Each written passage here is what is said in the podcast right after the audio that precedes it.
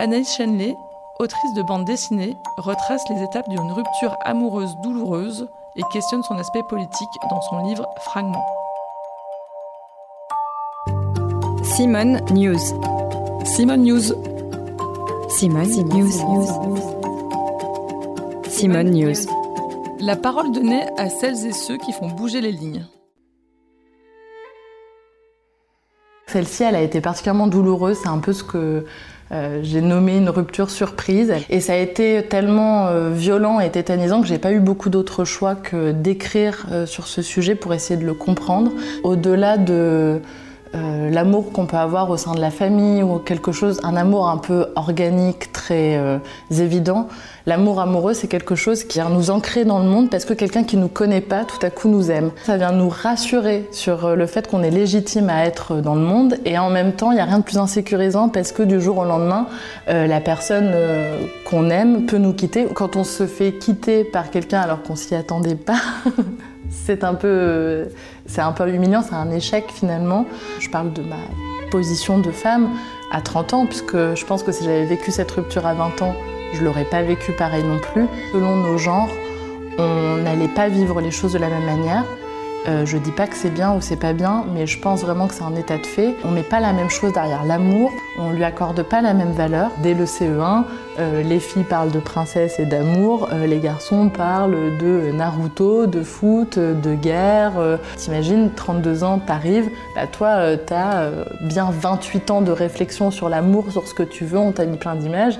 Et puis de l'autre côté, bon bah l'amour, c'est un peu un truc qui arrive comme ça, sur lequel on s'est jamais vraiment questionné. Dans l'idée, et si on caricature un petit peu la manière dont la société elle est construite. En fait, nous, en tant que petite fille, euh, voilà, on, attend l'amour. Le garçon va venir lui euh, interpréter le rôle du prince, de celui qui sauve. Il est dans l'action, il est dans la proposition. La femme est dans la réception de la proposition. Et du coup, quand on se fait quitter, bah, ça vient pas dire exactement la même chose, parce que du coup, quand tu as un, peu attendu toute ta vie que quelqu'un euh, t'aime, ça vient complètement remettre en question notre valeur sociale en tant que petite personne dans la société. Et en fait, l'homme, tant bien même il se fait quitter, euh, ça vient moins remettre en question sa place centrale dans, la société parce que sa valeur sociale est déterminée par d'autres critères qui ont plus tendance à être euh, euh, par le travail, par sa classe sociale, etc.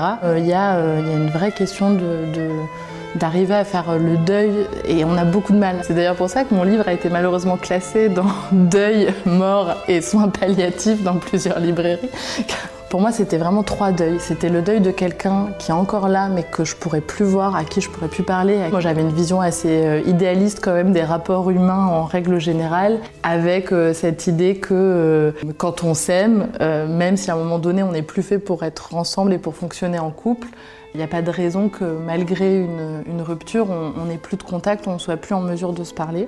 C'est le deuil d'une relation qui n'existera plus jamais. Et en fait, c'était aussi le deuil de moi. Quand tu, vis une histoire d'amour avec quelqu'un ou quelqu'une, et que tout à coup tu te dis waouh, je peux vraiment être moi-même ou en tout cas découvrir une partie de moi que je connaissais pas, euh, faire ce genre de blagues, manger ce genre de trucs, on est ultra compatible sur ça, c'est génial, c'est formidable. Et puis bah, quand la relation s'arrête, tu perds un petit peu aussi cet espace-là euh, que tu pouvais occuper euh, jusqu'à présent. Ça passe pas en cinq jours, il n'y a pas de médicaments, il n'y a pas de remède, ça peut durer un mois, ça peut durer un an, ça peut même durer plus longtemps parfois. On sait quand ça commence, on ne sait pas vraiment quand ça termine. Cette espèce de pudeur sur des choses qui nous font du mal et qu'on considère comme humiliantes, elle nous dessert beaucoup. Et finalement, c'est important aussi d'en parler. Euh, il y a d'autres choses. Il y a le lien euh, familiale. Euh, ça peut être aussi la famille choisie, ça peut être les amis. Il y a des petits appels, euh, il y a des petits cafés avec des amis. Il y a, plein de micro-moments de vie qu'on peut aller mieux, peut-être pas un peu plus vite, je sais pas, mais en tout cas aller mieux, tout simplement. C'était le podcast Simone.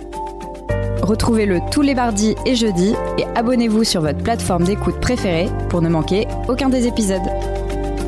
À bientôt!